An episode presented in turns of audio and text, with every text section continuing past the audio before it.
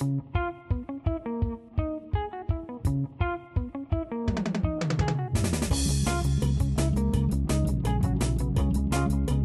Fritanga Digital.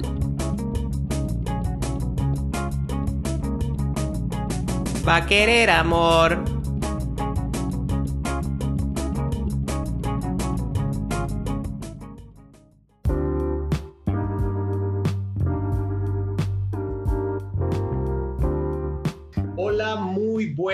Días, muy buenas tardes, muy buenas noches a todos nuestros oyentes en las distintas plataformas. Bienvenidos a otro episodio más de La Fritanga Digital, el primer podcast de marketing digital inspirado en una fritanga nicaragüense porque es lo mejor que hay. Y aquí lo saluda su anfitrión Gerardo Mejía y aquí estoy también con mi brother Elías Úbeda, alias El Ogro. ¿Cómo vamos? ¿Todo bien? ¿Cómo vamos, men? ¿Qué tal la semana? ¿Productiva? Como siempre, brother, provechosa. Ahí estamos en la siempre. Excelente, excelente, buenísimo. Y bueno, hoy tenemos un episodio súper, súper interesante. Tenemos a un invitado de lujo también, pero antes de comenzar la materia, vamos a hacer unos pequeños anuncios, ¿verdad? No sé si tuvieron la oportunidad de estar viendo nuestras redes sociales y la semana pasada inclusive publicamos unas historias con respecto a la Fundación Rescatando Huellas, ¿verdad? No sé si ustedes están familiarizados con la Fundación Rescatando Huellas, ayuda a todos los animalitos eh, de la calle a encontrar un hogar, a, a, encontrarles una familia y en este momento están teniendo un grave problema que no están teniendo alimentos, se les está acabando la comida, son 118 peluditos que están necesitando ayuda. Entonces nosotros vamos a usar nuestra plataforma, vamos a usar nuestros medios para comunicar y para invitarlos, incentivarlos a que ayuden a estos animalitos. Vamos a estar compartiendo en nuestras historias los números de cuenta, PayPal para las personas que se encuentran en el extranjero para que ayuden a, a estos peluditos y así podamos cambiarles su vida. Otro tema antes de comenzar ya con el episodio, vamos a comenzar a hacer una recomendación de podcast, ¿verdad, Elías? Sí, estamos pensando de que la comunidad de, debería estar mucho más unida. Hay mucha gente haciendo contenido muy interesante y es necesario comenzar a que más gente comience a escuchar estos podcasts también. Exactamente. Y bueno, aquí les tenemos la, el top 3 de esta semana. Les recomendamos primero el podcast de Bicha y Cine para todas las personas que quieren conocer un poco más de excelentes recomendaciones de películas es un podcast que está brutal. Yo me lancé el, un episodio la semana pasada sobre el documental de Walter Mercado y está brutal. Se lo recomendamos. ¿Cuál otro recomendás, Elías? A mí me gusta mucho, ajá, contame más, que es de Yacir y Elaine Miranda, que es un podcast enfocado a situaciones de la vida cotidiana con personas que tienen cierta característica, un cierto eje y hablan sobre esos temas que son bastante relevantes. A mí me gusta un montón. ¿Qué recomendación? Brutal, brutal. Y bueno, y por último también tenemos una recomendación internacional sobre un podcast colombiano de, de dos muchachas de acá de, de, de, Colombia que se llama De esto no vivimos. Pueden encontrar en Spotify, hablan sobre la vida del adulting, eh, cómo es sobrevivir a, a, toda esta transición de, en la que nos estamos convirtiendo adultos y todo. Y la verdad que me escuché un episodio hace un par de semanas y están muy buenos, así que también se los recomiendo. De esto no vivimos, ahí aparece en, en Spotify. Ya moviéndonos un poco, ya saben, nuestras redes sociales, en Twitter nos encuentran como arroba fritanga digital y en Instagram arroba la fritanga digital para que lo dejen usuario, su recomendación y todo. Pero bueno, comencemos ya con el episodio, ¿verdad? Porque yo creo que hoy estamos muy entusiasmados, estamos muy alegres, ya voy por mi cuarta taza de café, por eso me, me escuchan muy, muy agitado, ¿verdad? Uno de bomba aquí, por un taza de café uno de bomba. Total, total. Y bueno, hoy hacemos nuestro cierre de la trilogía de SEO que veníamos comentando, ¿verdad? Tuvimos dos episodios bien, algo profundos, dinámicos, muy interesantes, definitivamente dejaron muchas preguntas, pero ahora, bueno, vamos a la parte interesante, que vamos a hablar un poco de cómo impacta el SEO en Nicaragua, en las organizaciones, y para eso trajimos un invitado de lujo, tiene casi 20 años de experiencia en marketing digital, ha trabajado en distintas empresas como corporaciones, medios de comunicación, en fin, la tiene súper clara, inclusive es docente, está compartiendo el aprendizaje y bueno, ya dicho esto, eh, le damos una bienvenida a Rodrigo Peñalba. ¿Cómo vamos, brother? ¿Cómo están muchachos? Aquí en el final de la trilogía, El Retorno del Rey.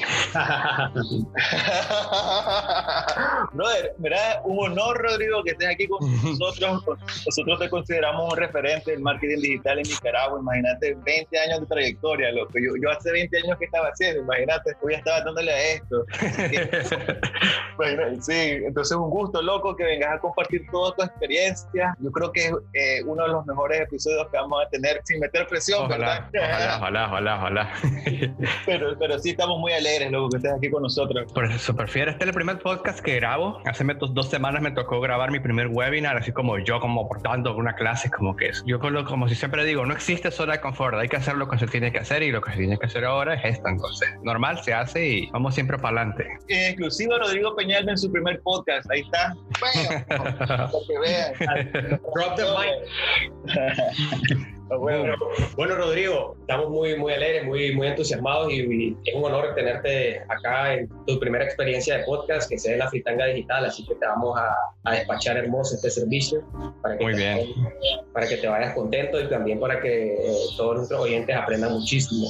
¿Qué tenemos para hoy? Vamos a eso, vamos a seguir todavía pues con el tema de SEO, pero esta vez lo vamos a, vamos a hacer un giro ahí todo interesante y creo que trajimos a la persona ideal para poder tocar esos temas, porque ya venimos desde una transición de los fundamentos del SEO, mencionamos muy brevemente también las estrategias de SEO, pero ahora es importante hablar de lo que sucede, de la situación del SEO en Nicaragua y la tenemos que enfocar en, en los distintos agentes, eh, como lo que son las empresas, las agencias, inclusive los usuarios. Entonces, Rodrigo, me gustaría que me comentara cuál es como que tu opinión respecto a, todo este tema de SEO en Nicaragua. ¿Has estado involucrado pues en todo este tema? ¿Qué, qué nos puedes decir de eso? Hola, pues es, creo que Nicaragua tiene un pecado original acerca de cómo ha entendido Internet. Primero, y nosotros no somos personas que solemos producir contenido, solemos ser más consumidores de contenido. Es decir, nos gusta estar sentados viendo lo que pasa o lo que los demás publican, ya sea pagar un premium de Spotify, pagar Netflix, nos encanta estar en redes sociales, nos encanta ver memes, compartir memes, hacer chats, probar la última aplicación que está de moda, pero casi siempre somos consumidores. Muy poca gente produce contenido y nos gusta estar también a la moda. Y lo que pasa es que cuando empezamos a hacer marketing digital en Nicaragua, primero eh, nadie, pasamos años diciendo aquí no hay más penetración de marketing digital. Entonces nos creímos de que como no había penetración, no era importante hacer nada para web. Eventualmente vinieron las redes sociales y bueno, le dijeron, bueno, hacer para web es más fácil porque no tengo que hacer una página web, voy a hacer un Facebook. No tengo que saber, tengo que hospedar videos, lo voy a subir a YouTube. No tengo que hacer cosas, entonces voy a tercerizarlo y eso lo tercerizas publicando en otras redes, en otros espacios que no son tuyos. También de que si vos le decías a una empresa, mira, eh, el hospedaje vale tanto, un dominio vale tanto, un certificado SSL vale tanto y un trabajo de esto vale tanto. Y, automáticamente te dicen, bueno, son mil dólares, dos mil dólares, lo que valga, pero Facebook es gratis. Entonces nos dimos cuenta que hacer un Facebook era súper fácil y que era gratis y que era viral y era divertido tener fans. ¿Y qué pasó? Que pues que nunca realmente desarrollamos una cultura deseo porque jamás desarrollamos una cultura de crear contenido ni jamás desarrollamos una cultura de invertir para web, porque durante años nos pasaron diciendo que no había penetración en internet, que era poca gente, que era cosa de chavalitos por último. Sí. ¿Qué pasó? La agencia y los clientes se fueron buscando lo que el mercado quería. El mercado en sus deformaciones decía, yo quiero cosas para redes sociales. Y automáticamente, y me, ustedes que están en publicidad me van a decir si no es cierto o no, todos nos fuimos decantando hacia creatividad, pautas en redes sociales, en memes, live streams, influencers, pero nadie publica contenido permanente. Bueno, es- y ese es como un pecado original que por qué no hay SEO en Nicaragua, porque preferimos publicar en Facebook, que es gratis y es efímero y no nos tenemos que preocupar porque alguien lo encuentre mañana. A, lo contrario que el SEO, que es una cultura de permanencia, de que son cosas que deben durar en el tiempo, aun cuando sean temporales, quizás se van a bajar después, pero para ese tiempo tienen que ser permanentes. No tenemos una cultura de permanencia. Y Fíjate qué interesante eso, eso que decís, porque incluso nosotros que blogueamos, ¿te acordás aquel blog que del 2012, hace ocho Ujú. años? Nosotros todavía po- podemos leer. Si vos no has bajado ese contenido, ese contenido está arriba. O sea, y Ujú. si- y, en tu momento fue vigente. Y si vos querés retomar esas ideas, ahí están. Pero en cuanto a mis redes sociales, loco, si Facebook no me parece el recuerdo o me voy dos años atrás, loco, es difícil de buscarlo en realidad en redes sociales. No, sí, realmente me parece que uno de los factores que, que afecta mucho el SEO viene a ser el comportamiento hacia, hacia social, ¿verdad? Creo que hay un switch muy enfocado a redes sociales, como lo dice Rodrigo, de que toda la solución a posicionamiento de marca, a incremento de ventas, a fidelización, existe en redes sociales. Y debemos de empezar a pensar de una manera que las redes sociales no lo son todo del ecosistema digital. Es solamente una parte de las posibles soluciones y de los posibles canales que puedes comenzar a implementar para generar tráfico, para aumentar ventas. Digamos que una red social está para crear comunidad.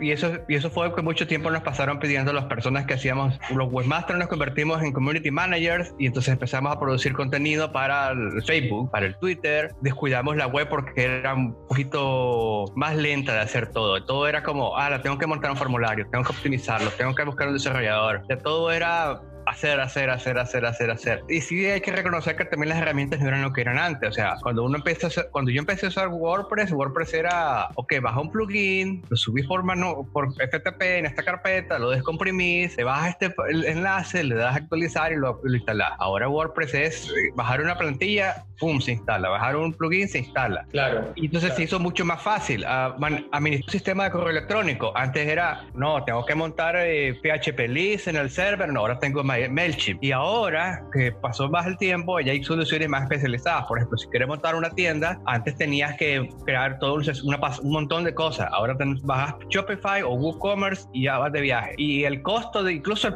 la suscripción que estos servicios tengan es, un, es el ahorro de tiempo de no tener que crear esto desde cero. Entonces, también la web, la web se ha hecho más fácil. Y incluso si no quisiera usar WordPress o Shopify, tenés WordPress, tenés Wix, tenés Webflow. Hacer web técnicamente ahora es más fácil. Pero pero, falta otra cosa, está lo técnico y está el contenido, que no hay una cultura de contenido. Entonces, no tenés estrategia de contenido y no hablo de bitácora para redes sociales, sino una estrategia de, baja ¿por qué la gente quiere debería encontrar esto? ¿Cuál es la intención de búsqueda? ¿Por qué la gente cae aquí? La gente me busca como informativo, me busca para encontrar mi tienda o me busca para comprar. Y son todas esas preguntas que la gente no se hace y que ahora con la pandemia pues se tienen que hacer de golpe. Se dan cuenta que jamás hicieron contenido. Y ahí está el golpe. El golpe de realidad de que la gente no te va a encontrar porque te enfocaste en Facebook. Yo tengo una pregunta. ¿Vos pensás que, porque realmente hay que analizar, o sea, este tema del SEO, eh, como lo mencionaba inicialmente, con, con, todos los agentes que están involucrados, ¿verdad? En, en todo este ecosistema sistema, que ser las empresas, las agencias e inclusive los usuarios. Pero yo, por lo menos, yo tengo una percepción que las empresas, como vos decís, ahora existe ya un, nivel de accesibilidad a desarrollar páginas web y digamos que se ha descomplicado todo ese tema en, en, términos de, del desarrollo. Ya no necesitas tener un desarrollador web para poder hacer una página web. O sea, ahora vos podés montar tu página web en WordPress o en Shopify viendo un tutorial de YouTube. O sea, así de sencillo. Pero yo siento que las empresas en este momento todavía, y inclusive con, con, el tema de la pandemia, no están viendo el verdadero potencial que puede tener un sitio web. Y por eso creo que lo, siempre se van como que por el por la opción más barata. ¿Y qué es lo que pasa en ese, en ese caso? Le pagas al desarrollador que te está cobrando 150 dólares por hacerte una página, te deja una página mediocre, al momento que vos comenzás a indexarla en los buscadores, te das cuenta que la experiencia que le das al usuario, el contenido está malo, o sea, tenés muchísimos errores, tenés un pésimo tráfico, no tenés, no tenés resultados. La conclusión que tienen las empresas es que la web no funciona. Y me parece que están súper equivocados porque no es que no funcione, es que ellos no lo hicieron funcionar, porque no invirtieron para desarrollar una buena página web. Parece que tiene un peso significativo al momento de querer posicionarte en buscadores, al, momento de que querés comenzar a posicionar tu marca. ¿Qué pensamos de esta conclusión? Nosotros que estás ahí también tenemos que saber vender el proyecto, porque muchas veces el que, ah, yo quiero vender esto y como soy el, experto, la gente me lo va a comprar y empiezo a usar palabras complicadas. Y vos le decís a una empresa, mira, vamos a hacer optimización web. Ah, ok, ¿qué significa optimizar? Va a bajar el tiempo de, de, carga, o bajó de 3 segundos a 2. No lo ven como, boom, wow. Pero si vos le decís, voy a mejorar las conversiones, o voy a hacer más, va a ser un lenguaje más sencillo, va a decir optimización, decir mantenimiento, porque la web es como un carro, si no lo llevas al taller, no le cambias el aceite, se descompone. No le digas conversión, porque conversión es una palabra de técnica. Mejor decir, mira, te voy a hacer que la página venda más, pero para eso tenemos que llevarlo al overhaul, tenemos que llevarlo mantenimiento. Entonces, todo el mundo que es gerente de empresa quisiera se quiere sentir como el que sabe, pero en realidad no sabe. Y vos que sabés, te querés sentir como el que sabes más todavía y te generas este gap, este, esta brecha de que yo sé más palabras cool que vos y vos no, y pues me tenés que pagar. Y es como que tenemos que tal vez ser más, ¿cómo decirlo así? No más, eh, más educadores, más evangelizadores, más y más directos al grano, saber vender mejor esto. Muchas veces, sí, es que el mercado está atrasado. Bueno, hagamos que se des, salgamos de esa oscurana, hagámosle entender a esta el costo de no optimizar, y que básicamente el costo de no optimizar, el costo de no dar mantenimiento, el costo de no mejorar tu web, el costo de no ponerlo al día, es de que la gente te busca por el canal de WhatsApp, no tenés cómo archivar todo eso, no tenés cómo conectarlo con un manejador de clientes o un CRM, lo haces todo el garete, te haces cómo te sale y luego vas a ver que la gente se va a las redes sociales y te dice, mira, no me vendieron. ¿Por qué no te vendieron? Porque obviamente no tenías creado ni un proceso, no querías creado una página web, no tenías creado una solución para eso. Te iba a comentar, por ejemplo, que muchos también de los casos, esa es la parte técnica y educadora, pero incluso hay que decirle al cliente, el, porque el primer objetivo que tienen es el comercial, vender, lo cual está bien, pero para poder llegar a ese objetivo comercial, obviamente hay otros objetivos que están detrás que se los quieren brincar, por ejemplo, crear comunidad, construir marcas, que son trabajos de, mediano y largo plazo. Pues, o sea, la gente quiere vender, ya me, ya me viste la cara, tienes que confiar en mí y ahora sí, toma, ahí estás, comprame. Y no es así, pues, o sea, hay que construirlo. Sí, es una cuestión de tiempo. El problema es que aquí la gente no, aquí no tiene tiempo, no lo quiere tener y cree que es automático. Y es como cuando yo estaba en algunos, en algunos casos, como que yo le decía a la empresa, tenés su sitio web, ¿cuál sería el costo de montar una sucursal nueva? Bueno, tenés que comprar el edificio o rentarlo, tenés que poner la, la, la electricidad 220, tenés que poner eh, mesas, tienes que poner mostradores. Bueno, entonces es una inversión. Bueno, ¿por qué no hacer la misma inversión para web? Hacer tu canal. Es que solo tiene un 1% de venta. Bueno, es que si no le invertís, ¿cómo vas a aumentar? O, sea, o es una cuestión de que si no vos, si no pensás hacia allí, superando esa facilidad, ese facilismo de que, ah, sí, es que en las redes sociales es gratis. Ah, pero podés sacarle correo electrónico a la gente ahí. Es hacer, tenés que hacerlos llegar, llegar a tu, a tu, a tu carrito de compras o lo que tengas para recibir ese dinero. Y esa cultura de paciencia no la tienen, porque y, tampoco tienen la cultura, esa cultura paciencia no significa de sentarse a esperar, no significa sentarse a planear, de que no es una espera eh, pasiva, es una espera activa, de que estás esperando, pero algo en específico. ¿ya? Mira, que eso que vos decís de la impaciencia no es, no es un tema solo directo de Nicaragua, porque la verdad que yo aquí en Colombia también he tenido ese, de cuando, cuando vos llegas, digamos que acá como que las personas están un poco más familiarizadas con el SEO, pero no con la parte técnica, no con la parte de proceso. Entonces, digamos que sí conocen el concepto, conocen la información, pero al momento de que vos les decís, bueno, listo, ¿en cuánto tengo los resultados? Tres, seis meses, un año, dependiendo, se asustan, se van para atrás y te dicen, ¿qué? ¿Vos, me querés robar? No sé qué. Entonces, es como, también creo que ese es un obstáculo que, que sucede mucho en Latinoamérica en general, como que quieren, queremos resultados ya, ya, ya, ya, ya, y entonces pensamos que la única manera de poder conseguirlos es por medio de redes sociales y por ende decimos que las redes sociales siempre sí o sí nos van a funcionar para nuestra marca, para nuestro servicio, y ese es un pensamiento que me parece que hay que cambiar en ese sentido. Bueno, puedes hacer una pregunta directa. ¿Cuántas de tus ventas, tenés ventas online sí o no? No. Entonces, ¿cómo puedes medir ventas si no tenés, si no habilitas ventas? Número uno. Número dos. Si tenés sitio web, si tenés sitio web, ¿qué porcentaje de tu tráfico llega por pauta? ¿Qué porcentaje llega por social, por email y por orgánico? Bueno, llega tanto. Ajá, pero has invertido eso para que la gente llegue más. Es como que vos, si vos pones una mesa en medio de la nada, nadie va a llegar. Tenés que decir que la mesa está ahí, la una cosa va con la otra. Y en web, ya que tiene un costo de pauta más bajo, pues bueno, invertí. Yo lo que decía para ganar presupuestos, en algunos clientes decía, bueno, ¿cuánto invertís en presupuesto cada mes? Tanto. Bueno, dame 5% de este lado y 5% de este lado, y los ponelos aquí en esta pauta y genera tráfico y mira resultados. Y a partir de ahí vamos creciendo. O sea, no es que muchas veces la empresa dice, es que no tengo más presupuesto. ¿Cuánto gastas en, en Nicaragua? Se hace muchos mantas. Eh, mantas que son unos pedazos de tela que ponen sobre las calles, literalmente, que es algo que solo aquí se hace, creo. Eh, no sé si en Colombia o al menos en los pueblos. sí. No, eso es verdad. Es como que muchas en algunas corporaciones el manual de marca no incluye manta calle, como, ¿qué es eso? el manual de marca de las corporaciones es icono para Facebook, eh, eh, sitio web corporativo, tarjetas, pero mantas calle no lo incluye. ¿Cuánto gastas en mantas? ¿O cuánto gastas en publicidad en radio? ¿O cuánto le estás dando a esos tales influencers que se ven bonitos y las historias no te las archivan y te ponen un reporte de venta?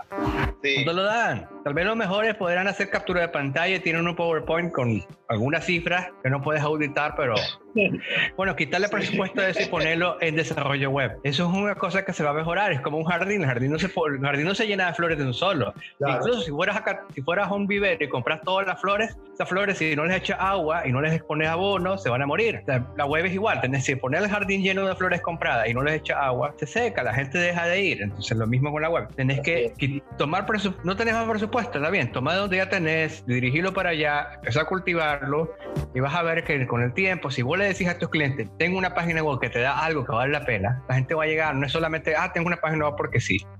Sí. Sino darle un propósito. Si no tenés esa cultura de contenido, ni esa cultura de planificar, no, ni una cultura de dar valor al cliente, obviamente que el CEO no te va a funcionar porque no, estás, no tenés una paciencia activa de que sabes que te vas a esperar, pero tenés un plan de que estás esperando.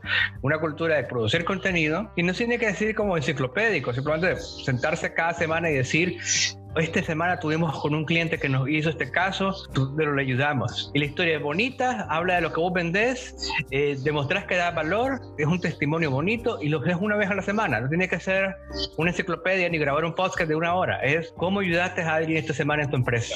Una vez a la semana durante 52 semanas. Y al final de 52 semanas vas a tener 52 publicaciones que posible que esté para que las tenés que enviar a Google para que cualquier persona que busque lo que vos haces te encuentre. Y lo podés hacer virales en redes sociales porque eso va a ser, pero eventualmente Google va a encontrar eso. Vos tenés que hacer tu trabajo de SEO también para que Google lo encuentre y la gente va a encontrar lo que vos haces. Claro, sí. Es un plan Eh, sencillo. ¿Cómo ayudas a alguien cada semana? Tiene mucho sentido. Sí, o sea, de- realmente sí. Y uno que está de este lado no lo ve de esa manera. Ahorita acabas de dar como la piedra para muchos de nosotros que estamos en esto y todavía no sabemos cómo, cómo desenrollar esa parte. Ahí ese aporte, mira, buenísimo. Ah, Y ahorita que lo menciona Elías, me parece que también es interesante traer el tema de agencia, porque digamos que también las agencias juegan un rol importante, sobre todo en eso que en, en esto que menciona Rodrigo, al momento de saber comunicar muy bien lo- lo- los servicios, las ideas que se están ofreciendo. Pues realmente es importante eh, conocer y explicarle muy bien al cliente, pues, o sea, cómo funciona el proceso y de una manera donde no, no seas tan técnico, no seas tan, eh, no uses tantas palabras complicadas en ese sentido, ¿verdad? Pero Te, te, te, te que te interrumpa. ¿Cómo logras que el cliente venda? O- o- si luego le explicas eso y lo, lo enamorás, vas- ya, ya tenés la mitad del sí ganado. Exactamente, exactamente. Tenés que llegar y hablarle básicamente en su mismo idioma para que él pueda entender. Y, pero, mi pregu- pero digamos que también es una, una duda que me surge y, y creo que lo veníamos, lo veníamos discutiendo porque yo miré una publicación que vos hiciste en el grupo de marketing digital de, Facebook Ujú. que hablabas así, pues, de que quería consultar y conseguir información de SEO, así.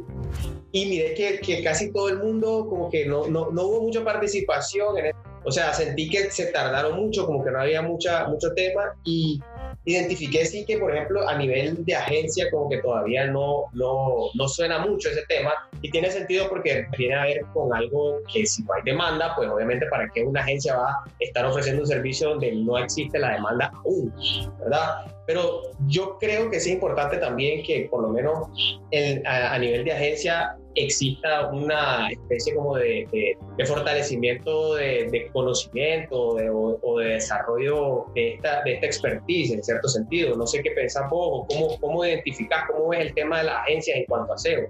Pero es que quizás la agencia también se ha enfocado en lo inmediato.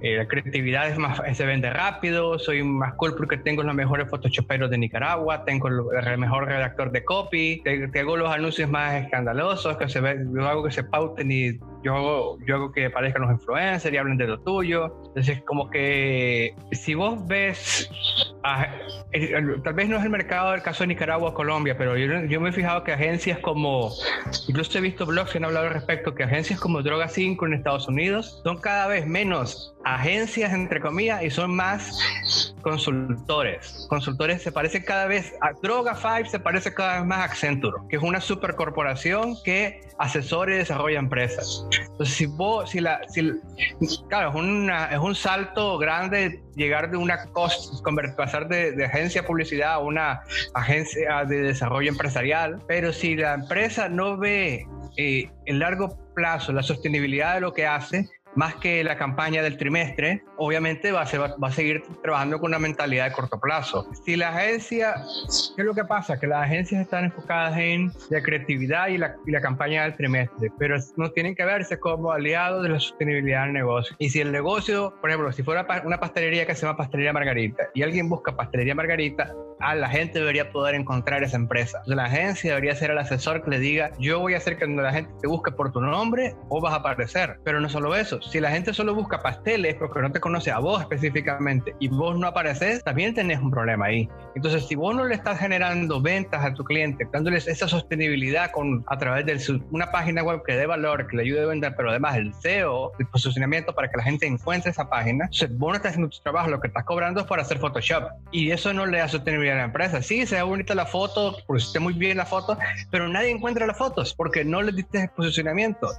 Para hacer una analogía, si vos invertís en televisión o vos invertís en vallas publicitarias, vos las pones en lugares donde la gente las vea, ¿correcto? Sí. A buscar los programas con más rating, buscar los, los espacios en las carreteras con más visibilidad para esas vallas. Bueno, lo mismo pasa con la web. Si vos haces un trabajo para web y nadie lo ve, estás haciendo, estás perdiendo dinero, estás haciendo arte, cuestión por admirarse solo que lo mire vos y el cliente. Y el punto es que lo encuentren, entonces que las empresas, las personas encuentren tu página web es parte del valor que tenés que darle por hacer valor para web, porque si no, no, no, le genera ventas y como no le genera ventas, el cliente no vuelve a invertir en web. Y tampoco como no invierte en web, no vuelve a invertir con vos. Definitivamente.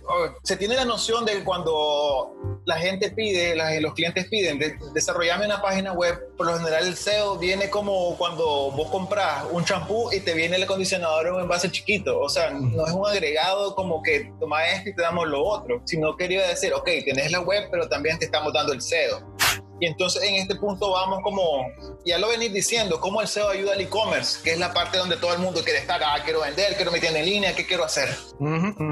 Exactamente. Ahí tenés que, para el e-commerce tenés que entender, pues básicamente primero la gente por qué te encontraría vos. La diferencia entre Google y Facebook, por decir social y redes, es que en Facebook la gente busca con, preguntando conocidos, ¿quién tiene un fontanero? Ok, pero en web la gente busca, para no preguntarle a sus amigos, sino para buscar un experto eh, o alguien que resuelva algo en ese, en ese punto. Una vez que estás en Google, la persona puede hacer tres tipos de búsqueda. Puede ser búsqueda informativa, como qué es un plomero, o qué es un tubo PVC o qué es una llave T. Eso es búsqueda para saber. Usualmente te, vas a, Wikipedia o te vas a algún sitio web que te explique cómo se hacen las cosas. la búsqueda informativa.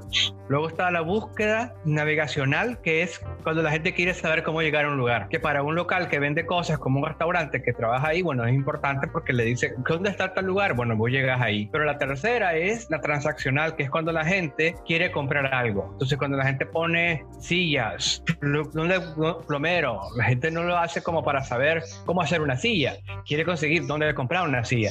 Entonces, tu sitio web, tu e-commerce tiene que estar listo para responder en lo posible la primera, sin que sea una enciclopedia, que es saber. La segunda es dónde, que la gente sepa dónde ir a comprar. Y tres, si la gente, si vos lo que querés vender online directamente, cómo la gente pueda encontrar tu, tu e-commerce, por decirlo así, tu página donde vos ofreces una transacción. La transacción puede ser desde comprar hasta suscribirte a una lista de correos, pero hay una, una respuesta a eso. Y ahí, eh, obviamente, publicar un catálogo de e-commerce no solamente subir 200 productos en categoría, es cómo la gente encuentra esta categoría, cómo la gente encuentra eh, subproductos, como si vendes zapatos, zapatos por marca o zapatos por hombre o mujer, zapatos por talla o zapatos por color. ¿Cómo haces para que Google encuentre cada una de esas variantes y sin generar enlaces duplicados, sin generar enlaces de poco contenido, sin generar enlaces rotos? Porque cada vez que suena como suena muy técnico y lo es, pero si vos no cuidas que, la, que Google, que tu sitio web de e-commerce ofrezca contenido relevante en cada producto, categorías con contenido suficiente y descripciones bastante lo suficientemente amplias para que la gente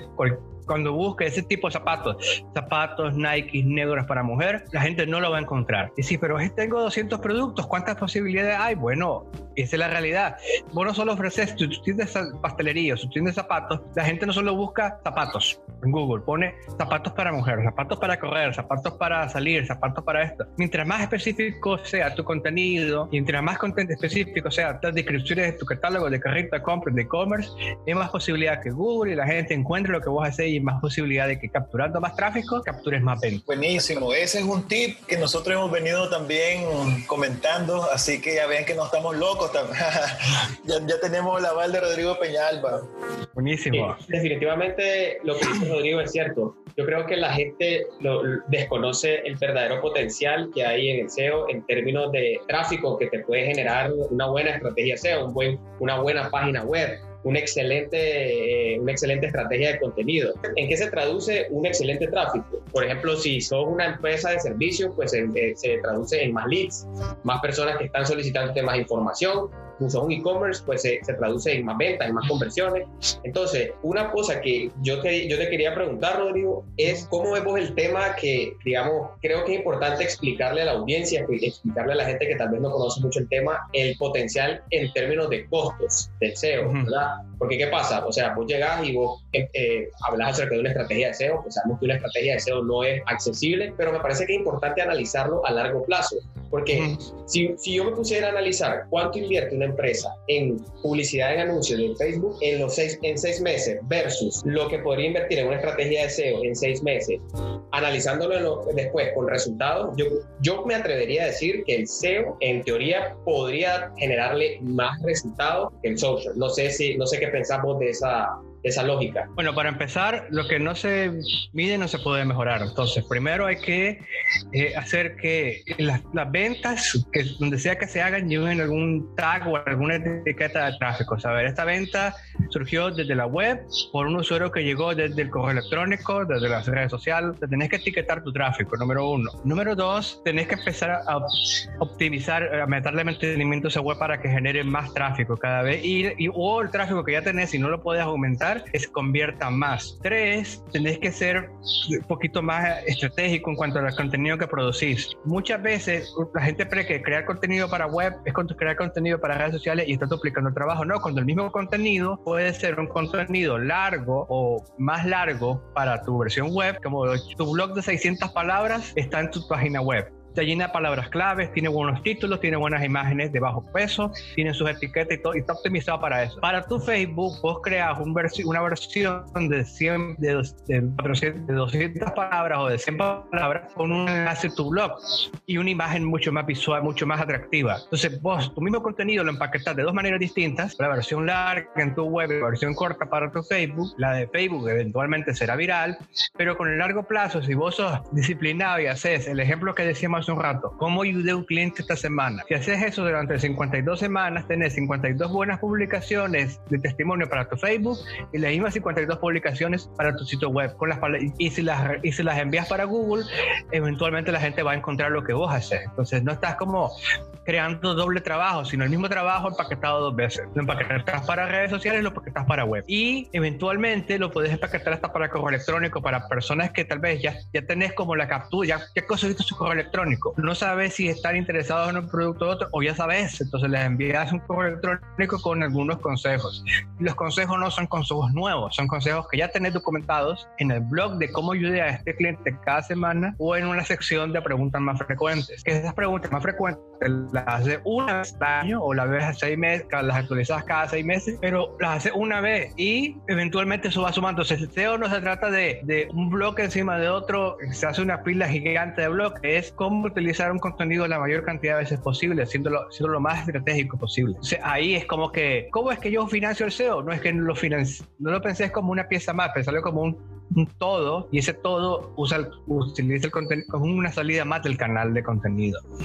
Yo considero que creo que esta semana hubo un debate ahí de un tweet que, que puso Juan Ortega donde mencionaba qué viene primero, si la web o, redes. A mí no me, no me parece que, que, tengas que descartar alguno, me parece que ambos son necesarios. O sea, en, cierto modo inclusive se complementan, ¿verdad?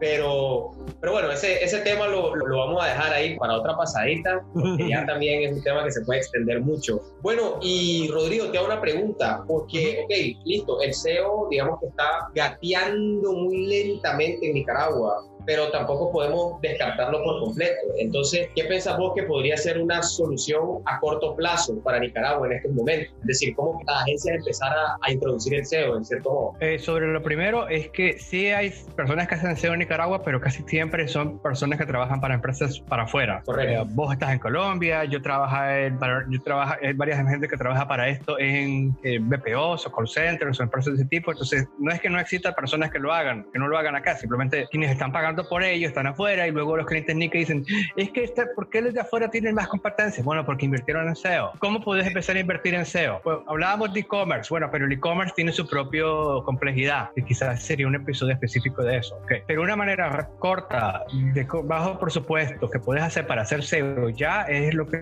se llama lo SEO enfocado en local. ¿Y qué significa SEO local? De que cuando la gente busque el nombre de tu empresa, la gente encuentre tu dirección, tu teléfono, tu horario y tu teléfono y alguna, quizás hasta algún sitio web o red social. Es que no tengo sitio web, no.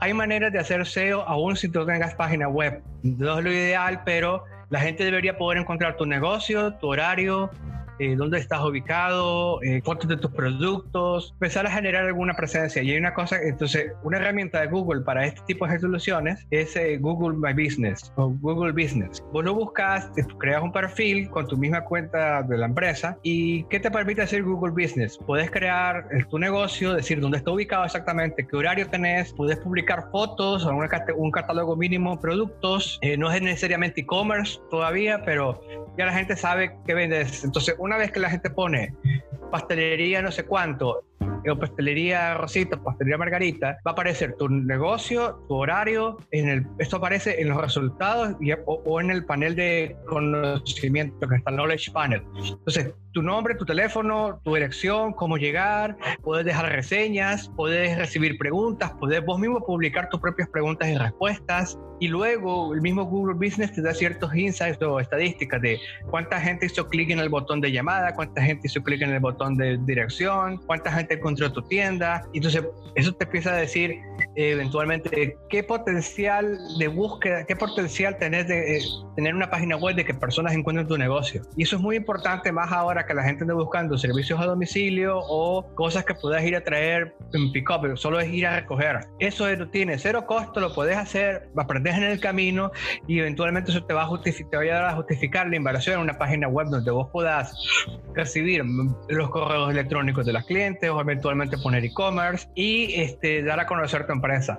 El mismo Facebook también tiene una opción, no es de local SEO necesariamente, pero también te permite poner tu horario, tu dirección, todo eso. Pero ¿por qué es importante poner eso en todos lados? Es que yo lo puse en Google, ¿por qué lo voy a poner en Facebook? Porque mientras más veces tú lo pongas en distintas redes sociales, son más señales que le dicen a los buscadores que esta empresa es la que dice ser y que funciona como, como que están todas conectadas. Correcto. Y, y, y esto, ¿qué tanto, qué tanto tienes que hacerlo? Bueno, tendrías que hacerlo en teoría si estás en Inglaterra, en Yale, es una sitio de allá. Eh, si estás en Estados Unidos, en Yelp. Si estás en, no sé, en Colombia está a domicilio o en, o en Hugo o cualquiera de esas aplicaciones o en Foursquare o en lo que sea. Mientras más veces lo hagas, mientras más veces esté listado tu negocio en distintos lugares y en todos los lugares coincida tu teléfono, tu horario, tu dirección, Google puede estar seguro de que la información que tiene es la real, la correcta y lo hace más fácil de encontrar tu negocio. Es que nadie usa Foursquare. No se trata de que nadie use Foursquare. Es la señal de que mientras más negocios, más directorios listen tu, tu empresa, más seguridad tienen los buscadores y las personas de que es una empresa real. Sea páginas amarillas, el directorio local que vos tengas, hay que hacerlo. Aunque no tenga, aunque vos percibas que no tengan tráfico, es importante porque da la señal al buscador de que vos estás un negocio real con información real. Es un, es un, buen punto de partida. Sí, y eso casi desde Google, Facebook Foursquare y las que sean, son en primera etapa gratis, pero eventualmente puedes justificar, en base al tráfico que eso te genere, la, justificar la inversión para producir contenido y para producir SEO y para producir eh, mejores páginas web. Así es. Mira que yo, interesante, y la verdad que definitivamente el SEO local es, un, es una manera de, de, de poder comenzar a tener una primera interacción con, toda, los buscadores, de comenzar a experimentar, ya como dice Rodrigo, existen muchas métricas que te pueden ayudar a entender el, el performance que puede estar teniendo eh, tu Google My Business con respecto a tu negocio. Y algo curioso que pude notar es que por lo menos en, he notado, y aquí en Colombia pasa mucho también, que hay muchos sitios que no han verificado sus negocios o sus cuentas en Google My Business. Uh -huh. Esto ocurre cuando ustedes entran en el Google My Business y les aparece una pregunta que dice, tú eres el dueño de este negocio o vos sos el dueño de este negocio.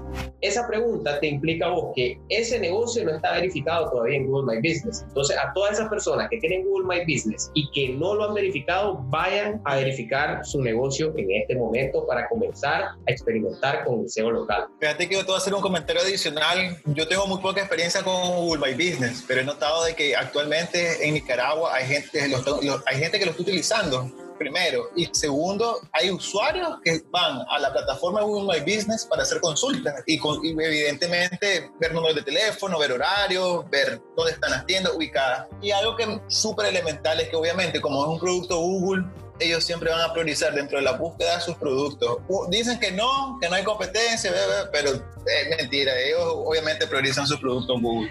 Y, y, los Google Maps Business también aparecen en Google Maps, entonces es, es, una manera de estar en todos lados, básicamente. Así es, así es. En, en, Estados Unidos hay empresas que te permiten como subir tu negocio como en 50 sitios al mismo tiempo, como, como Jex es una de ellas, que vos le decís, esta es mi información y esto lo publican en 500 sitios, como 75 sitios, obviamente tiene un costo, la licencia, como 150 dólares al año por negocio, uh -huh. pero, es un, pero es un trabajo menos que tenés que hacer, que en vez de tener que ir a 75 sitios a registrar tu tienda, vos lo subís ahí y ya. Tal vez no, te, no tenés ese dinero ahorita, pero para empezar Google, en Facebook, en las redes sociales que vos conozcas por lo menos, y eventualmente vas a ver que estás generando tráfico, generas reviews, porque la gente te deja reviews, te deja comentarios, te deja consultas, puedes subir fotos, puedes ver las fotos más vistas, puedes ver los productos que va la gente más bien, entonces ya tenés como un insumo más de, de esa retroalimentación de tu cliente. Y un aspecto importante, lo, ahora que lo mencionas, los reviews,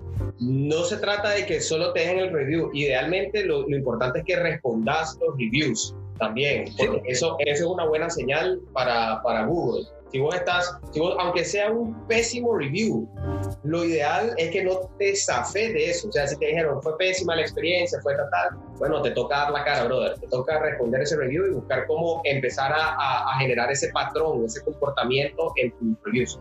Y están los, están los, ahí cuentan los, como, como América Latina la gente prefiere Facebook, están los reviews de Facebook, los reviews de Google My Business, pero hay reviews en Foursquare, hay reviews en cualquier red social que vos pongas, la gente deja reviews. Y la red social o la lista de páginas amarillas, no sé si permite reviews en cada país, pero cada uno de sus reviews también es una señal que Google toma en cuenta en su local SEO para decir este negocio es mejor que este otro, para posicionarte en el mapa, posicionarte en los resultados o en el knowledge panel donde, donde quiera que vayan ellos a poner tu información.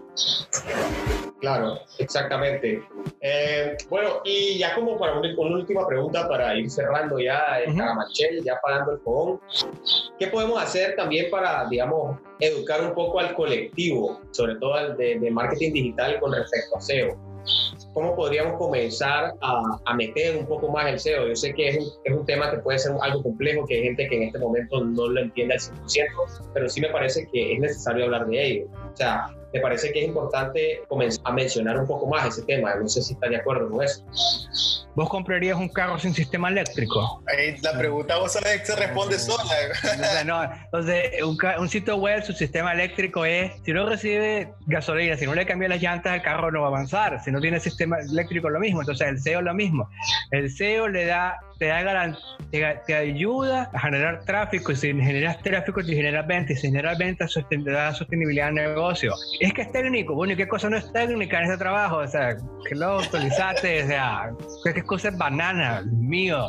Es que no lo entiendo. Bueno, vos contratás, contratás, pero tenés que hacerlo, porque por cada cliente que vos nuevo que conozcas, por que tú lo conoces un cliente nuevo al mes, uno, pero tenés al final de un año 12, eh, eh, no es solamente 12 meses, 12 clientes, es porque el, el cliente que tuviste en el primer mes siguió comprando cada mes. Entonces, al final del año, vos no solo tenés 12 ventas más, tenés un número progresivo de de cientos de ventas nuevas en base a el cliente que llegó, el cliente que se hizo fiel, el cliente que trajo a sus amigos y eventualmente se convierte una, en una fuente más de ingresos para la empresa. Entonces, no solamente diga, es que es técnica, es que es caro, es que, bueno, es que no es caro ahora.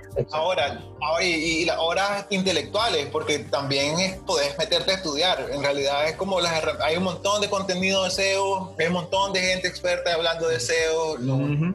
Son las ganas, brother. Si querés realmente Mira, yo me acuerdo hace, hace, por ejemplo, los tutoriales de SEO te decían, tenés que instalar estos cinco plugins para el SEO en, en, WordPress. Bueno, ahora hay una cosa que hay, Google creó su propio plugin para facilitarte el trabajo, entonces solo tienes que aprender un plugin. El plugin Site, no me acuerdo el nombre, un plugin de Site Suite de Google para su Analytics, te lo conecta con Google Search Console, te lo conecta con Analytics, se lo conecta con todo lo que ellos tienen que hacer. Si son, eh, escribir un blog, solo tenés que aprender a usar JAWS. Solo tendrías que aprender a usar JAWS. Si ya escribís blogs o, o haces el ejemplo de cómo allí media cliente cada semana, es simplemente saber cómo poner en el título y en los subtítulos el producto que estás ofreciendo o la ventaja que vos haces, contar bien una historia, enlazar con otras publicaciones y se hace un ejercicio. Es como aprender a andar en bicicleta. Es como, yo el otro día vi un documental, que un pequeño video en YouTube que decía, ¿cómo aprendes a editar? Editar es una técnica difícil en cine, ¿verdad? Bueno, editar es como aprender a bailar y no se puede aprender a bailar leyendo un libro, tenés que aprender a bailar bailando. Sí. Entonces, no hay manera de que leas un libro y aprendas a bailar, tenés que aprender a bailar bailando. Entonces, el SEO tenés que aprenderlo haciendo, tenés que aprender a etiquetar el tráfico, tenés que ver que cada pequeña mejora con el tiempo no es una mejora de dos visitantes, sino es esos dos visitantes, la próxima vez serán cuatro, después serán ocho y es incremental. Hasta que llegue una curva y vos digas, bueno, ya lo que ya estaba haciendo ya se agotó, tengo que pensar en otra cosa nueva. Y así vas creciendo poco a poco. Es una cuestión de, de largo plazo, pero no es una paciencia de voy a esperar a crecer que el tráfico, es una paciencia activa, porque como cuando vos pones semillas, no es una paciencia haciendo nada, sabes que la semilla está creciendo, pero tenés que poner la semilla, tenés que echarle agua, tenés que cuidarla y así. Buenísimo. Mira, Rodrigo, te agradecemos tu experiencia, te agradecemos haberlo compartido con nosotros y con nuestra audiencia. Consideramos de que hay trabajo que hacer. Este es parte del inicio de lo que estamos intentando crear, de que todo el mundo se interese en temas más completos en base a la estrategia de marketing digital en sí. Y el SEO es un complemento, una pieza que es clave y que todavía no hemos dado como el impulso para poder empezarlo. Y estas son como la base. ¿Vas a decir algo, Gerardo? Sí, eh, yo realmente pues te agradezco también, Rodrigo, por habernos dado, regalado un espacio de tu tiempo para poder hablar de esto. Ya por hablando de parte del podcast, yo vengo a decir que aquí somos como, como el Señor de los Anillos, ya que Rodrigo trajo la analogía al inicio del episodio y aquí queremos crear una, la comunidad del SEO, ¿verdad? y queremos que sea la mayor cantidad de gente que, que quiera hablar del tema, que quiera aprender algo, que quiera hacer un aporte, más que bienvenido, porque como dice Rodrigo, o sea, no es un tema que ustedes van a aprender de la noche a la mañana, y como, y, y todo, toda disciplina, o sea, Facebook Ads, Google Ads, email marketing, tiene una curva de aprendizaje que en cierto modo llega a agarrar una parte técnica, entonces no hay que tenerle miedo a eso. Definitivamente. Y todos hemos aprendido cagándola, loco. Eso es una realidad en este, en este todo el mundo la ha cagado y ha aprendido de eso. De, de, Así es. La cagada es parte del aprendizaje. ahí es.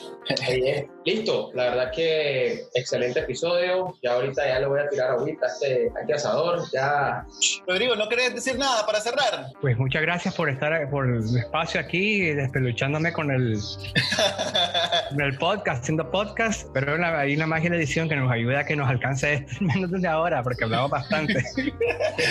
Ey, verá, es lo que te decía yo. Nosotros planeamos los episodios cortos, loco, pero imposible. Este- hay, hay que hablarlo, loco, pero puta, sabes. Así es. A toda la gente que llegó hasta este punto, les agradecemos muchísimo. Pueden encontrar, eh, ¿tenés alguna red social, Rodrigo, que querés compartir con la audiencia? LinkedIn, Eh, Twitter. ten- eh, me pueden encontrar en LinkedIn como Rodrigo Peñalba y mi sitio web que hice como portafolio es penalba.consulting. Sí. Así, penalba.consulting, ese es el, el dominio. Para que las, para las personas que tengan alguna pregunta, alguna duda o quieran eh, conversar con Rodrigo acerca de SEO, acerca de un tema de desarrollo web, etcétera, ahí tienen sus redes sociales. Ya saben, a nosotros nos pueden seguir en Twitter como arroba fritanga digital y en Instagram como arroba la fritanga digital. De este lado, bueno, yo me despido agradeciéndole mucho a los muchachos, deseándoles una excelente semana, a nuestra audiencia, ya saben, todos los miércoles en las distintas plataformas. Compartan este episodio para que este podcast llegue a más personas y podamos poder esparcir todo ese aprendizaje a la mayor cantidad de gente posible. Aquí se despide Gerardo Mejía. Elia Úbeda, Rodrigo Peñalba. Bueno, ahí se ven muchachos. Hasta la próxima. Nos vemos. Un abrazo. Hola, acabas de escuchar La Fritanga Digital. Espera otro episodio la próxima semana en las distintas plataformas. Y si te gustó el podcast, no te olvides de darnos 5 estrellas y enviarnos un mensaje de voz con tu feedback o pregunta.